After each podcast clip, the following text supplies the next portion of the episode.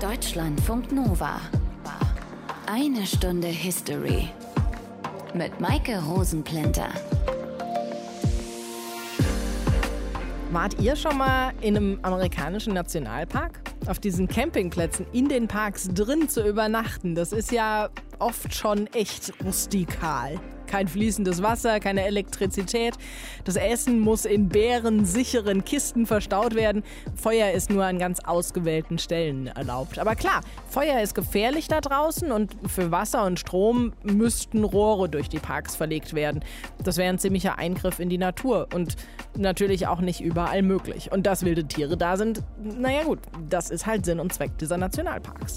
Und die außergewöhnliche Natur, die war auch einer der Gründe, warum die Menschen in den USA überhaupt auf die Idee gekommen sind, einen Nationalpark zu gründen. Also nicht zum Schutz der Natur, sondern damit sie lange genug erhalten bleibt als Vergnügungspark oder öffentlicher Park zur Wohltat der Menschen, wie es damals hieß. Also ein ganz anderer Hintergrund als der, den es heutzutage für Nationalparks gibt. Und der erste derart gegründete Nationalpark war Yellowstone im Nordwesten der USA. Aus den prallgefüllten Schatzkammern der Menschheitsgeschichte. Euer Deutschlandfunk Nova-Historiker Dr. Matthias von Helfeld. Hi Matthias. Hi, sei gegrüßt. Der Yellowstone Nationalpark, der wurde am 1. März 1872 gegründet. Seit wann war dieses Gebiet denn auserkoren, Nationalpark zu werden? Also das war ein wirklich äh, sehr langer Prozess, der da stattgefunden hat. Viele Jahre zuvor war nämlich das Gebiet, das zum größten Teil zum US-Bundesstaat Wyoming gehört, aber auch in Idaho und Montana liegt. Dieses Gebiet war beliebt bei Anglern, bei Jägern und natürlich auch bei Goldsuchern. Aber das Gebiet war bewohnt und zwar von den nördlichen Shoshonen, also einem indigenen Volk. Amerikanische Ureinwohner kann man natürlich auch sagen. Das war deren Jagdgebiet und das war im heutigen Yellowstone Park. Sie waren Nomaden und sie stellten an das Land keinerlei Besitzansprüche, weil das hätte nicht ihrer Lebenseinstellung entsprochen. Mit dem Beginn des 19. Jahrhunderts, da kamen dann die ersten weißen Jäger in ihr Gebiet und es begann natürlich mit Reibereien. Das war ja dann kurz nach der Gründung der Vereinigten Staaten von Amerika. Bis dahin war dieses Land im Westen ja noch nicht betreten worden von Weißen. Ganz genau. Und in dem Moment, wo sie es betreten haben, da begannen auch die Probleme mit den Indigenen. Aber die Gegend war sehr unzugänglich und die Berichte der Rückkehrer in die Zivilisation, die interessierten erstmal niemanden. Das änderte sich aber 1859. Da stellten nämlich einige Geologen eine Expedition zusammen, aber sie waren nicht gefeit gegen das massive und extreme Wetter und das verhinderte einen Erfolg ihrer Expedition. Und dann kam der amerikanische Bürgerkrieg. Der ging von 1861 bis 1865. Und in dieser Zeit hatte natürlich niemand Geld und Zeit, in unerschlossenen Gebieten im Bundesstaat Wyoming herumzuspazieren. Deshalb blieben die Shoshonen und andere indigene Völker zunächst einmal verschont vom weißen Mann. Aber nach dem Bürgerkrieg, da ging es doch wahrscheinlich dann weiter mit den Expeditionen in das Yellowstone-Gebiet, oder? Wann war das dann? Genau zehn Jahre nach der ersten Expedition folgte 1869 die zweite Expedition und die war dieses Mal erfolgreich, jedenfalls im Sinne der Expeditionsteilnehmer. Denn jetzt interessierten sich auf einmal Politiker aus Montana dafür und schnell gab es weitere Expeditionen mit Presse und diese Presse verbreitete natürlich die Ergebnisse im ganzen Land und sie erzählten von außergewöhnlichen Landschaften und diese außergewöhnlichen Landschaften, die lockten Siedler an. Gleichzeitig zogen sich die Shoshonen zurück. Die Weißen zerstörten Teile der Natur. Das wiederum rief Naturschützer auf den Plan und sie forderten ein Schutzgebiet für Pflanzen und Tiere. Und damit, mit dieser Forderung, da war der Stein ins Rollen gebracht, denn 1871, da begannen Politiker in Washington das Gesetz vorzubereiten zum Schutz vor Goldsuchern, Siedlern und Jägern. Und dahin nimmt Wiebke Lehnhoff aus dem History Team uns jetzt mit.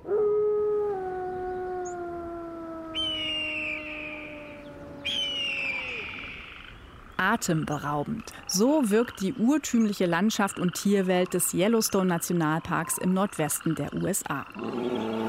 Hier im felsigen Gebiet der Rocky Mountains jagen Grizzlybären und Wölfe nach Beute.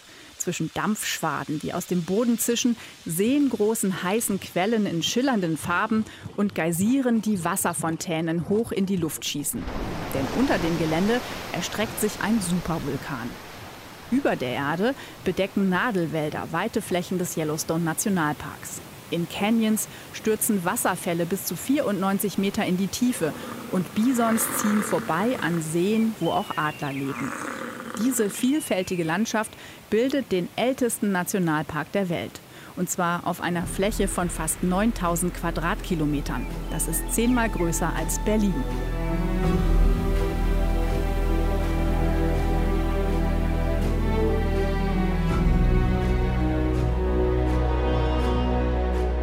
Seinen Namen hat der Yellowstone Nationalpark vom Yellowstone River, der mitten durch den Park fließt. An seinen Ufern hat das Gestein eine gelbe Färbung. Darüber schreibt ein begeisterter US-Brigadegeneral 1915 in einem Buch 75 Meilen unterhalb der Quelle des Flusses liegt der Grand Canyon of the Yellowstone, der unter allen namhaften Canyons auf dem Erdball herausragt durch die fantastische Färbung seiner Felswände. Der vorherrschende Farbton ist gelb und jede Abstufung von Kanariengelb bis zu sattem Safran-Orange springt in verblüffendem Überfluss ins Auge. Ähnliche Eindrücke haben schon Trapper, Abenteurer und Forscher im Laufe des 19. Jahrhunderts aus der Gegend mitgebracht. Sie schwärmen von Meisterwerken der Natur und wunderschönen Orten, die der Mensch noch nicht entweiht hat. Als schließlich Zeichnungen, Gemälde und Fotos veröffentlicht werden von einer Expedition im Jahr 1871, fordern immer mehr Menschen, diese beeindruckende Naturlandschaft zu schützen. Denn sonst könnte die Regierung das Land versteigern. Aber die Parlamentarier in Washington lassen sich von den begeisterten Berichten umstimmen. Und so unterzeichnet US-Präsident Ulysses S. Grant am 1. März 1872 das Gesetz zum Schutz des Yellowstone Nationalparks. Damit der erste Nationalpark der Welt. Nach dem Gesetz der Vereinigten Staaten wird hiermit das Gebiet nahe der Quelle des Yellowstone-Flusses der Besiedlung entzogen, ebenso der Besetzung und dem Verkauf. Das Gebiet ist als öffentlicher Park gewidmet der Wohltat und dem Vergnügen des Volkes. Alle Personen, die dort siedeln oder Land besetzen, werden als unbefugte Eindringlinge entfernt. Von nun an soll der US-Innenminister für den Schutz der natürlichen Sehenswürdigkeiten sorgen und dafür, dass im Nationalpark weder nach Bodenschätzen gesucht wird, noch illegal Holz gefällt oder übermäßig gefischt und gejagt wird. Trotzdem kommen in den ersten Jahren viele Besucher gerade um groß jagen zu gehen. Die Wilderei wird zum Problem und die Politik nimmt das mit dem Schutz offenbar nicht so ernst.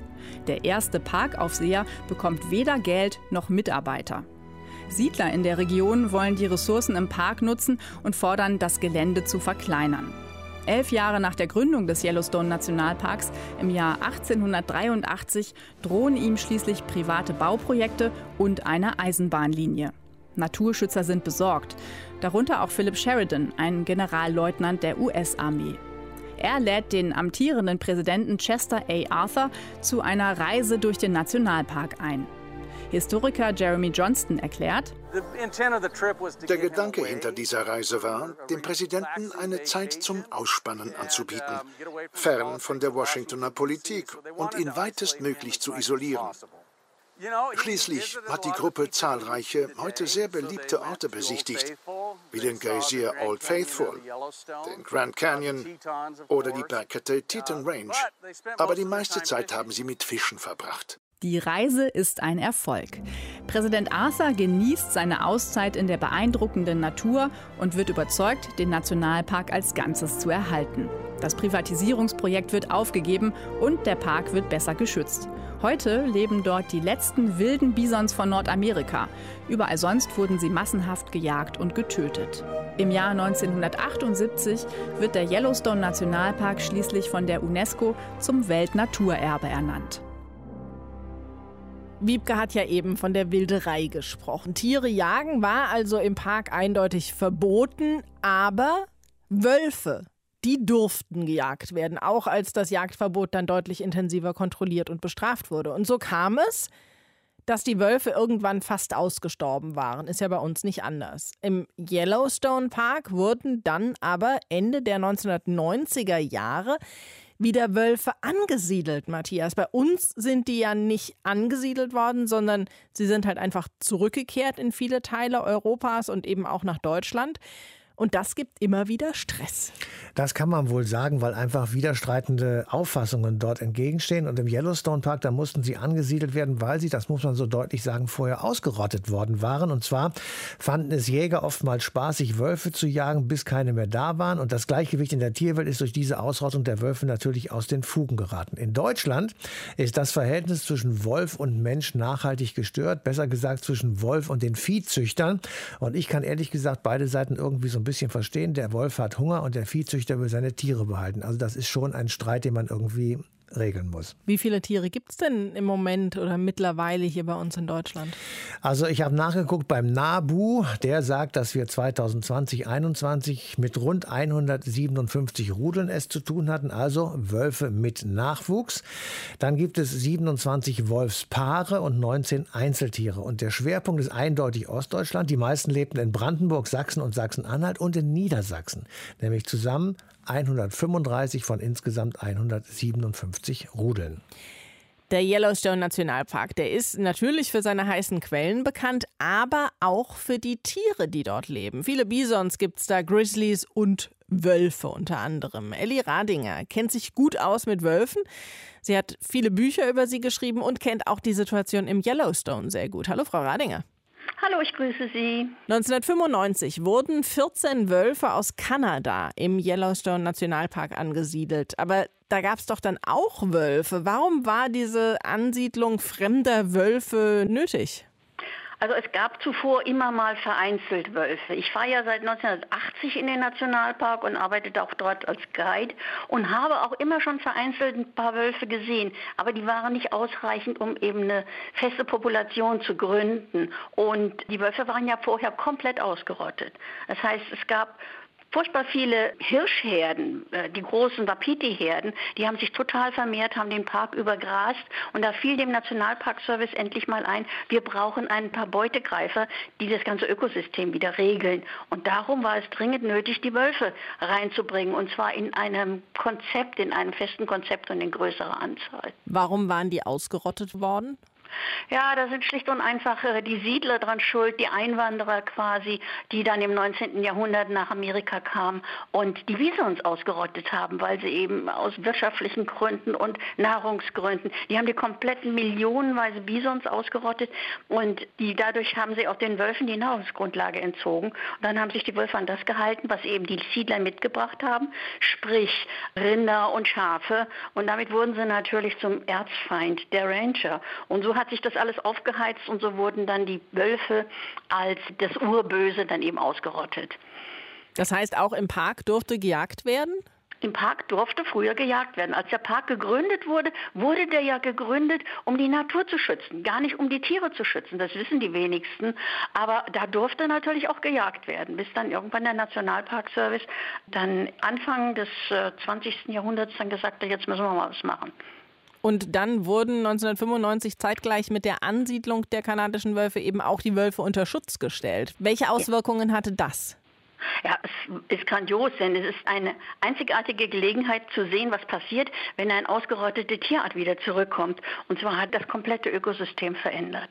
Äh, es gab ja entsprechend viel Lebensraum für die Tiere, es gab Platz, es gab Beutegreifer und das hat äh, zu fantastischen Auswirkungen geführt. Aber es wurden doch nur 14 Wölfe aus Kanada eingebracht. Und Sie haben gesagt, die Wölfe im Park waren im Grunde ausgerottet. Wie hat sich diese Population denn seither entwickelt? Nun gut, aus den 14 Wölfen, die blieben ja keine 14 Wölfe. Es wurden im nächsten Jahr dann nochmal 15 Wölfe reingebracht und die haben sich schlicht und einfach verbreitet. Und wie das immer so ist, wenn man in eine quasi leere Landschaft eine neue Tierart reinbringt, die keine Feinde oder sowas haben, dann ist es eben so, dass sich die Population wirklich schlagartig vermehrt. Und dann hat sich später auf einen bestimmten Level wieder eingespielt, dann, nachdem sie sich drastisch vermehrt haben und wir mehrere, über 100, 200 Wölfe oder was kann ich mich noch recht erinnern, dass ich die gesehen habe, dort hatten, dann hat sich das eingependelt, dann ist es schlagartig wieder runtergegangen, dann ist es wieder gestiegen, die Population, das haben wir bei allen zurückkehrenden Wölfen so, das haben wir auch in Deutschland so. Okay, aber wie viele Tiere gibt es denn jetzt ungefähr? Kann ich Ihnen im Moment überhaupt nicht sagen, weil ich gar keine aktuellen Zahlen habe. Meine letzte Anzahl waren etwa 180 Wölfe im Großraum Yellowstone. Aber es ist ja trotzdem so, wenn da 180 Wölfe rumlaufen, die müssen ja von irgendetwas leben. Heißt, sie reißen ja immer noch andere Tiere. Wie hat sich denn die Anwesenheit von Wölfen auf andere Tierarten ausgewirkt? Ja, das ist nun mal so. Ich meine, Wölfe können ja schlecht in den Supermarkt gehen und sich was kaufen. Also müssen sie von anderen Tieren leben und sie müssen überlegen, die sind in einem Großraum von 9000 Quadratkilometer. Also es ist ganz, ganz, ganz viel Platz da. Und die Wölfe haben tatsächlich die Hirschpopulation auch reguliert. Ich kann Ihnen ein grobes Beispiel geben, wie sich die anderen Tierarten entwickelt haben, was ich immer wieder so unglaublich faszinierend finde und was ich im Laufe der 25 Jahre, wo ich die Wölfe beobachtet habe, auch feststellen konnte. Die Wölfe kamen zunächst zurück zurück. Vorher waren die Kojoten die Top-Beutegreifer und die Wölfe haben innerhalb der ersten zwei Jahre die Kojotenpopulation um die Hälfte dezimiert. Das bedeutete, dass die Nager, also die Nahrung von den Kojoten, die konnte plötzlich wieder sich vermehren. Und weil es mehr Nager gab, kamen auch wieder die anderen Tiere, die sich von den Nagern ernähren, also Greifvögel und Füchse und all dies, die kamen dann wieder zurück. Außerdem, was noch besonders faszinierend ist, ist die Situation der Wapitis, der großen Hirsche, die dadurch, dass die Wölfe jetzt zurückkamen, haben die natürlich jede Menge Nahrung gehabt, weil es viel zu viele Wapitis gab im Park. Das heißt, die Wölfe haben die Hirschpopulation auch dezimiert. Und Hirsche fressen normalerweise gerne die frischen Weiden, die an Bächen wachsen. Und dadurch, dass sie eben die frischen Weiden nicht mehr gefressen haben, weil sie eben einfach dezimiert wurden durch die Wölfe, konnten diese Weiden wieder wachsen. Die Flüsse hatten wieder mehr Schatten. Die Flüsse wurden kühler, Forellen kamen zurück, Singvögel kamen zurück und letztendlich kam der Biber zurück. Und durch die Anwesenheit des Bibers haben sich auch die Flussläufe verändert. Im Endeffekt war es tatsächlich innerhalb der 25 Jahre, die die Wölfe zurückkamen, so, dass die Wölfe die Ursache waren dafür, dass sich die komplette Landschaft und das komplette Ökosystem in Yellowstone zum Besseren verändert hat. Das heißt, jetzt ist die Natur im Yellowstone wieder im Gleichgewicht durch die Anwesenheit der Wölfe? Richtig, ja. Ja, so ist es. Aber es waren ja, Sie haben ja eben gesagt, es waren zeitweise auch deutlich mehr Wölfe. Ist das Ganze dadurch dann nicht wieder in ein Ungleichgewicht gefallen? Bei den Wölfen ist es eben so, wenn eine zu große Population ist, dann reduzieren sich die Wölfe selbst. Das heißt, die haben weniger Junge, es gibt viel mehr Wölfe, die sterben, viel mehr Welpen sterben und dadurch werden wir nie eine komplette Überpopulation haben, weil sich Wölfe eben nie selbst ausrotten. Das heißt, dadurch hat sich das im Endeffekt wieder reguliert. Es wird niemals zu viele Wölfe geben. Jetzt gibt es Wölfe ja auch hier in Deutschland und in anderen europäischen Ländern und ihre Anwesenheit hier bringt immer mal wieder Spannungen mit sich und natürlich auch sehr, sehr viele Diskussionen. Wie sollten wir denn mit den Wölfen hier umgehen, wenn wir jetzt das Vorbild Yellowstone haben? Natürlich ist der Yellowstone Nationalpark ein Park, in dem es keine Menschen gibt, in dem Sinn, in dem es keine Dörfer gibt oder Ansiedlungen wie bei uns. Aber gleichwohl, wir kennen das ja auch schon aus Europa, aus Süd- und Osteuropa, wo die Menschen seit Jahrtausenden von Jahren mit Wölfen leben. Und darum sage ich immer wieder um Himmels Willen, man soll ein bisschen entspannter sein durch die Wölfe und die Hysterie mal ein bisschen nachlassen. Alles, was wir brauchen, um mit den Wölfen zu leben, ist nicht unbedingt große freie Naturschutzgebiete, denn Wölfe können sehr gut mit uns und neben uns leben. Das ist überhaupt kein Problem. Aber wir brauchen natürlich einen vernünftigen Herdenschutz für die Nutztierhalter oder für die Nutztiere, die wir haben. Und eben ansonsten für die Nutztierhalter gibt es auch genug Beratungs- und Hilfsangebote. Was wir sonst machen können, in Deutschland ist es ja eben so, dass die meisten Wölfe tatsächlich auf Tropenübungsplätzen leben und nicht in den Naturschutzgebieten. Und Wölfe haben auch kein Problem damit, eben in der Nähe von Dörfern zu leben. Aber was wir tun sollten, ist sie wirklich in Ruhe zu lassen. Wölfe wollen wirklich dasselbe wie wir. Sie wollen einfach nur in Ruhe ihren Nachwuchs großziehen großziehen, mehr nicht. Und da sollten wir kein Problem damit haben. Sollte es denn auch bei uns irgendwie so eine Aktion geben, Wölfe aus anderen Ländern anzusiedeln in Naturschutzgebieten? Nö, warum? Ich meine, Wiederansiedlung ist ja wirklich das, was in Yellowstone passiert ist. Ne? Tierart ist weg, wird neu reingebracht durch den Menschen. Und wir haben ja in Deutschland keine Wiederansiedlung. Wir haben ja eine Rücksiedlung. Die Wölfe sind ja auf eigenen Pfoten zurückgekommen. Wir brauchen nicht von irgendwoher noch Wölfe zu holen, denn bei uns kommen die Wölfe von alleine. Die wandern in alle Richtungen ein und wir haben inzwischen, kann jederzeit überall in Deutschland ein Wolf auftauchen. Und zwar ohne unsere Hilfe. Wir müssen sie eben nur in Ruhe lassen. Sagt Elli Radinger. Danke Ihnen für das Gespräch. Gerne. Ein paar Nationalparks, die wir in Deutschland haben, gehören zum Wattenmeer. Weil es davon eben mehrere Bereiche gibt, gibt es auch mehrere Nationalparks. Unter anderem gibt es den Nationalpark Niedersächsisches Wattenmeer und den Nationalpark Schleswig-Holsteinisches Wattenmeer. Und die gehören mittlerweile in Gänze zum UNESCO-Weltnaturerbe. Kirsten Boley-Fleet ist stellvertretende Leiterin der Nationalparkverwaltung in Schleswig-Holstein. Hallo. Moin, moin aus Norddeutschland. Welches Gebiet umfasst denn der Nationalpark Wattenmeer in Deutschland und in anderen Ländern entlang der Nordsee? In Deutschland gibt es drei Nationalparke entlang des Wattenmeeres und das geht eben über Niedersachsen, Hamburg und Schleswig-Holstein. Ich vertrete den schleswig-holsteinischen Nationalpark Wattenmeer und der geht von der dänischen Grenze bis hinunter zur Elbmündung. Wir hier in Schleswig-Holstein sind der älteste Wattenmeer-Nationalpark. Wir wurden 1985 gegründet und wir waren auch der dritte Nationalpark in Deutschland. Und dazu kommt noch, dass wir auch der größte Nationalpark in ganz Deutschland sind und auch der größte in ganz Mitteleuropa. Jetzt ist aber das Wattenmeer ja zum einen an der Küste, aber es geht ja auch noch ein bisschen weiter raus und davor gelagert sind ja Inseln noch. Gehören die da auch dazu? Das ist unterschiedlich in den deutschen Wattenmeer-Nationalparken. In Schleswig-Holstein gehören die Inseln nicht zum Nationalpark, sondern nur die fünf kleinen Halligen.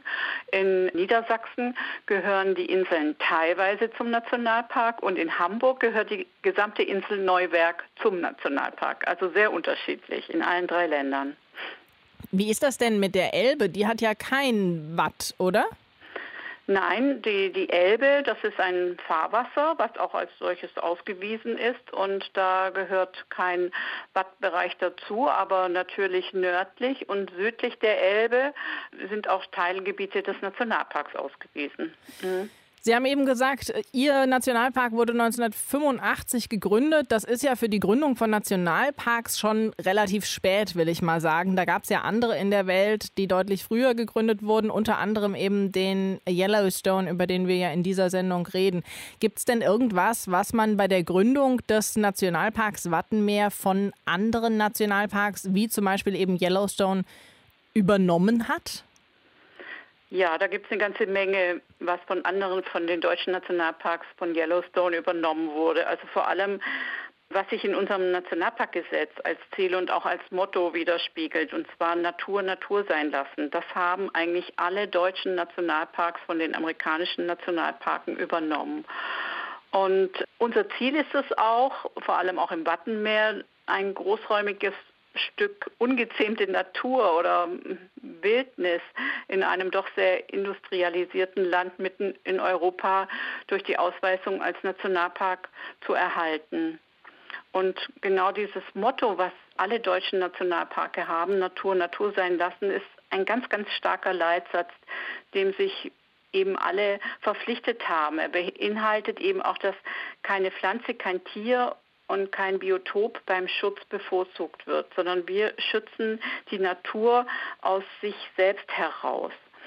Was wir auch von den amerikanischen Nationalparken übernommen haben, ist die Betreuung durch Nationalpark Ranger. Auch das gibt es in fast allen deutschen Nationalparken und vor allem eben auch in den Wattenmeer-Nationalparken. Bei uns kommt in Schleswig-Holstein noch die Besonderheit dazu, dass wir sehr viele traditionelle Naturschutzverbände haben, die auch bei der Betreuung des Nationalparks uns stark unterstützen. Und was mir auch noch einfällt im Vergleich zu den amerikanischen Nationalparken, dass wir im Wattenmeer auch übernommen haben, die sogenannten Big Five. Die kommen aber, glaube ich, doch eher aus Afrika. Aber auch diese Punkte haben wir bei uns im Nationalpark übernommen. Wir haben als Big Five quasi Seehund, Kegelrobbe, Schweinswal, Seeadler und den europäischen Stör. Und Wattenmeer spezifisch ist dann vielleicht auch noch, dass wir das Thema Small Five übernommen haben, also Wattwurm, Herzmuschel, Strandkrabbe, Nordseegarnele und Wattschnecke. Süß. Aber wenn Sie sagen, Natur Natur sein lassen, die Nordseeküste, die Inseln, Schleswig-Holstein, das sind ja alles beliebte Reiseziele. Aus Neuseeland kenne ich es, da wurden Naturschutzgebiete tatsächlich eingezäunt und da kommen nur noch Wissenschaftler und ausgewiesene Menschen rein. Das geht ja an der Nordseeküste und in Ostfriesland, also im Naturschutzgebiet Wattenmeer oder im Nationalpark Wattenmeer geht das ja nicht. Da sind ja immer Menschen. Also wie kann da Natur Natur sein?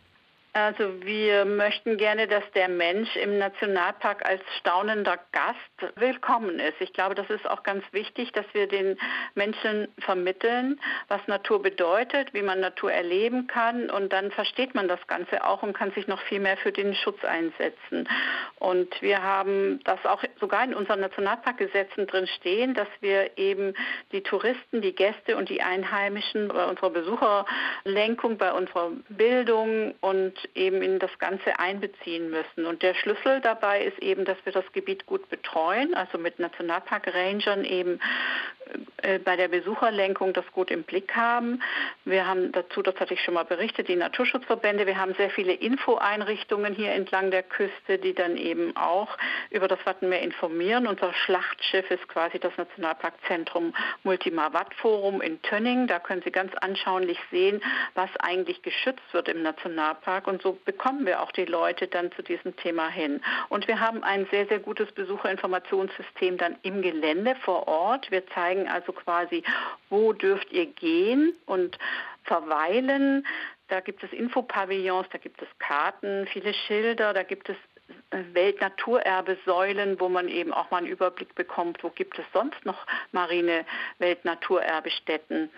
Und dieses Besucherinformationssystem hier in Schleswig-Holstein, das hat über 800 Elemente. Da können Sie ja sehen, dass wir versuchen, eben mit dem Tourismus da einen guten Weg zu gehen.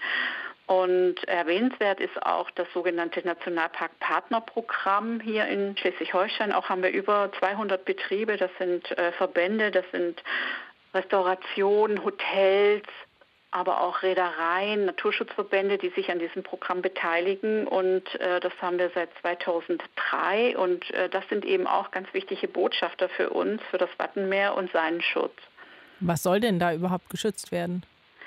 Geschützt werden soll bei uns die Natur. Und zwar nicht nur die einzelnen Tiere und Pflanzen, wie ich das vorhin gesagt habe, sondern die Natur an sich. Dazu gehören dann natürlich aber auch Seehunde, Kegelrobben, Vögel, Wattschnecken. All das möchten wir schützen und für kommende Generationen erhalten. Das heißt, diese Erhaltung für kommende Generationen, das ist das, was damit erreicht werden soll? Ja, wir wollen diese einmalige Naturlandschaft, die wir hier vorfinden, gerne erhalten und wenn nötig auch verbessern, wenn es irgendwelche Probleme gibt. Und dafür äh, nutzen wir eben nicht nur Besucherlenkung und Ranger, wir haben auch ein gutes Nationalparkgesetz und wir monitoren auch unsere Aufgaben, wir monitoren auch unser Gebiet, also wie viele Seehunde haben wir denn überhaupt noch und so weiter, was gibt es für Störwirkungen? Und damit erhoffen wir, dass wir das Gebiet so erhalten, wie es ist und auch für kommende Generationen so bleibt. Wenn ich mich nicht verrechnet habe, gibt es Ihren Park jetzt seit 37 Jahren. Äh, haben Sie in dieser Zeit denn schon irgendwas, irgendwelche Veränderungen in der Natur gesehen? Gibt es Verbesserungen? Also wir haben zum Beispiel festgestellt, dass der Bestand der Seehunde auf einem sehr hohen Niveau ist und sich gut hält. Also trotz Seehundseuchen und so weiter sind wir da gut vorangekommen. Wir haben auch beim Thema äh, Zugvögel, also wir sind ja ein sehr wichtiger Ort für die Zugvögel entlang des Wattenmeeres. Da haben wir eben auch festgestellt, dass wir da durch unsere Schutzmaßnahmen dazu beitragen, dass das sehr gut erhalten bleibt. Wir sind bei den Salzwiesen Wiesen vorangekommen. Als ich anfing, 1992 für den Nationalpark zu arbeiten, waren fast alle Salzwiesen golfrasenmäßig von Schafen abgefressen. Über 50 Prozent sind mittlerweile aus der Nutzung genommen. Es gibt auch sehr extensiv beweidete Salzwiesenflächen. Den Seekraftbestand konnten wir sichern und erhalten. Also wir haben auch schon viele Erfolge erreicht. Kirsten Bolley-Fleet hat uns den Nationalpark Wattenmeer vorgestellt. Danke Ihnen dafür. Ich danke Ihnen. Das ist ja tatsächlich ein schwieriges Unterfangen, Matthias, Tourismus und Naturschutz unter einen Hut zu bringen. Aber wir haben ja eben schon gehört, die meisten Regeln werden von den meisten Touristen eingehalten, also zum Beispiel auf den deutschen und holländischen Nordseeinseln. Und einer von diesen Touris bin ich. Und ich habe gemerkt, es klappt tatsächlich in Deutschland etwa auf Amrum. Da gibt es Wege aus Holz gebaut durch die Dünen und man darf diese Wege nicht verlassen. Auf Texel in Holland, da sind die meisten Teile der Dünen gesperrt und zwar für die Menschen und ihre Haustiere, also ihre Hunde, weil dort brüten Möwen und andere Vögel. Und die Dünen, das ist ja klar, die sind Schutz vor Hochwasser und Sturmfluten. Diese Einschränkungen werden beachtet und in aller Regel auch akzeptiert. Und oft kann man sehen, wie Eltern ihren Kindern das erklären. Und das ist richtig, so muss es sein.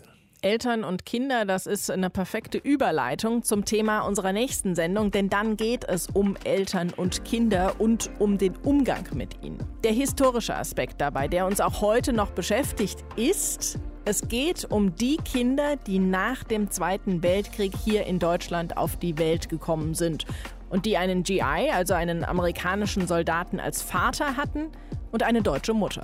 Brown Babies wurden die genannt. Und das sagt ja schon extrem viel darüber aus, wie mit ihnen umgegangen wurde.